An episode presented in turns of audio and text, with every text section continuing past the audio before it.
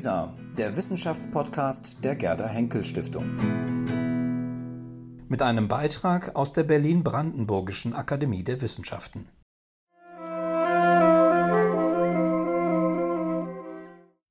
Organoide sind aus Stammzellen hergestellte organähnliche Strukturen. Welche wissenschaftlichen, ethischen und rechtlichen Fragen ergeben sich aus der Beschäftigung mit Organoiden? Gehen Sie gemeinsam mit den wissenschaftlichen Mitarbeiterinnen der interdisziplinären Arbeitsgruppe Gentechnologiebericht Anja Pichel und Lilian Marx-Stölting diesen wichtigen Fragen auf den Grund. Was sehen Sie hier in dem Schälchen? Was könnte das sein? Eingelegte Erbsen? Teigklümpchen? Süßwasserperlen? Tatsächlich handelt es sich hier um sogenannte Hirnorganoide, in diesem Fall aber nachgestellt aus Knete. Hirnorganoide sind im Labor aus menschlichen Zellen gezüchtete Hirnstrukturen, an denen sich auch elektrische Signale messen lassen. Wie ändert sich Ihre Wahrnehmung des Objektes durch diese Information? Haben Sie vielleicht Fragen hierzu? In der Fachdiskussion und in Zeitungen werden neben den wissenschaftlichen auch viele ethische und rechtliche Fragen zu Organoiden diskutiert. Darunter auch immer wieder, ob Hirnorganoide wohl eines Tages denken können. Woran aber könnten wir überhaupt feststellen, ob diese Gebilde Formen von Bewusstsein aufweisen? Und falls ja, was tun wir dann mit ihnen und mit diesem Wissen? In der Medizin ist der Hirntod als zentrales Kriterium der Todesfeststellung anerkannt. Was aber ist mit einer Art Hirnleben in der Petrischale? Sollte es ab einem gewissen Grad an messbarer Aktivität unter Schutz und der Forschung nicht mehr zur Verfügung stehen? Zum jetzigen Zeitpunkt ist man jedoch noch weit von der Züchtung funktionsfähiger ganzer Organe entfernt. So ist auch bei Hirnagnoiden auf absehbare Zeit nicht mit einer Bewusstseinsbildung zu rechnen. Auch ist Bewusstsein so komplex, dass es unangemessen erscheint, dieses nur als messbare Eigenschaft der Gehirnsubstanz aufzufassen und nicht in seinem Zusammenspiel mit Körper und Umwelt. An dieser Stelle möchten wir Sie einladen, unser Poster zu betrachten, um mehr darüber zu erfahren, was Organoide sind und wozu sie genutzt werden. Dabei können Sie dem nun folgenden Gespräch zuhören, in dem eine Wissenschaftlerin ihrer Freundin die Forschung an Organoiden erklärt. Ja, was sind denn nun Organoide? Organoide sind dreidimensionale Zellgebilde, die Organen ähneln. Sie sind ähnlich aufgebaut und haben einige organspezifische Zelltypen. Wow, kann man so alle Organe quasi nachbauen? Tatsächlich gibt es neben Hirnorganoiden bereits Nachbildungen von vielen menschlichen Organen, zum Beispiel Darm, Lunge, Magen und Leber, wie du auf der Zeichnung oben links auf dem Poster sehen kannst. Genial, damit kann sicher vielen Erkrankten, die auf ein Spenderorgan warten, geholfen werden.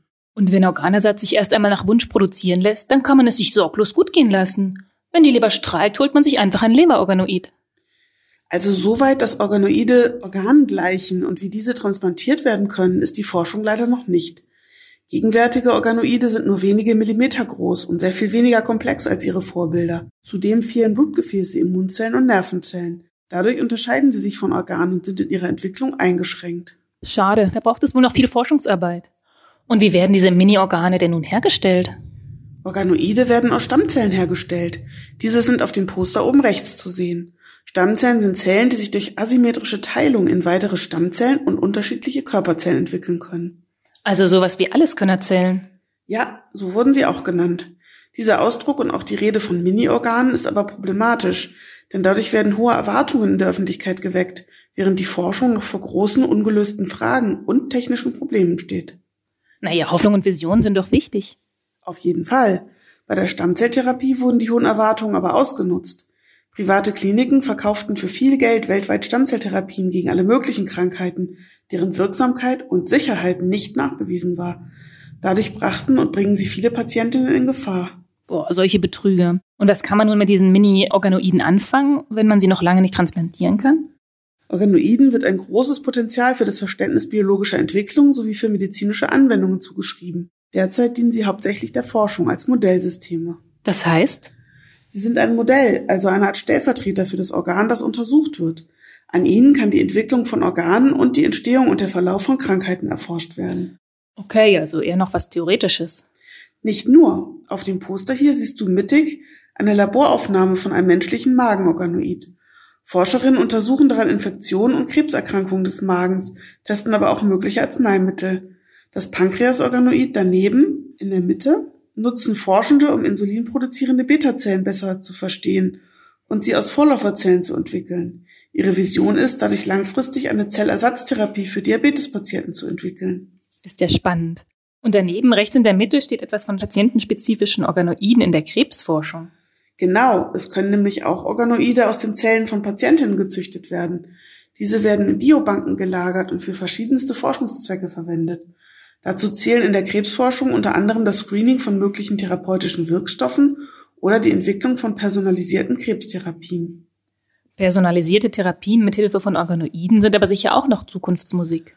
Ja, wobei es aber bei einer anderen Krankheit, der zystischen Fibrose oder Mukoviszidose, schon eine organoidbasierte Anwendung gibt, die in den Niederlanden sogar von der Krankenkasse übernommen wird.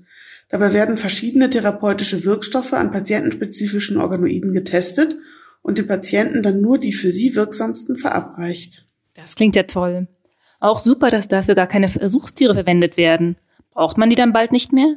Tatsächlich lassen sich mit Hilfe dieser Organmodelle nicht nur neue Medikamente entwickeln, sondern auch Toxizitätstests durchführen. Insofern gibt es ein breites Anwendungsspektrum. Wie sich die Organoidforschung auf Tierversuche auswirkt, ist allerdings umstritten. Viele Forschende hoffen, dass dadurch künftig weniger Versuchstiere verwendet werden. Da sie aber auch in der Forschung an Organoiden selbst eingesetzt werden, könnte sich der Verbrauch an Versuchstieren insgesamt sogar erhöhen.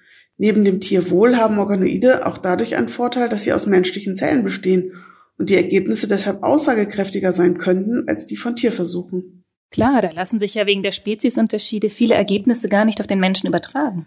Richtig, wobei es wegen der Unterschiede zwischen Organoiden und menschlichen Organen im Körper auch Grenzen der Übertragbarkeit der Forschungsergebnisse an Organoiden gibt.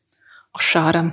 Aber klar, es macht Sinn, dass so winzige Organoide, die vereinzelt in einer Petrischale schweben, wie diese Hirnorganoide hier, nicht unbedingt so reagieren wie Organe im Körper, die ja auch mit anderen Organen in Wechselwirkung stehen. Genau, das Zusammenspiel verschiedener Organe ist für das Verständnis vieler Krankheiten wichtig. Deshalb arbeiten Forschende an sogenannten Multiorganoid-Chips, wie du auf dem Bild unten rechts eher künstlerisch, futuristisch dargestellt siehst. Dabei werden verschiedene Organoide über Mikrokanäle miteinander verbunden. Krass.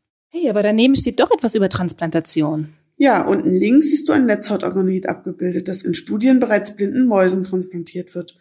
Auch an Nierenorganoiden wird mit dem Ziel, sie zu transplantieren, geforscht. Aber das ist weitgehend Zukunftsmusik. Dann schauen wir mal, was die Zukunft bringt.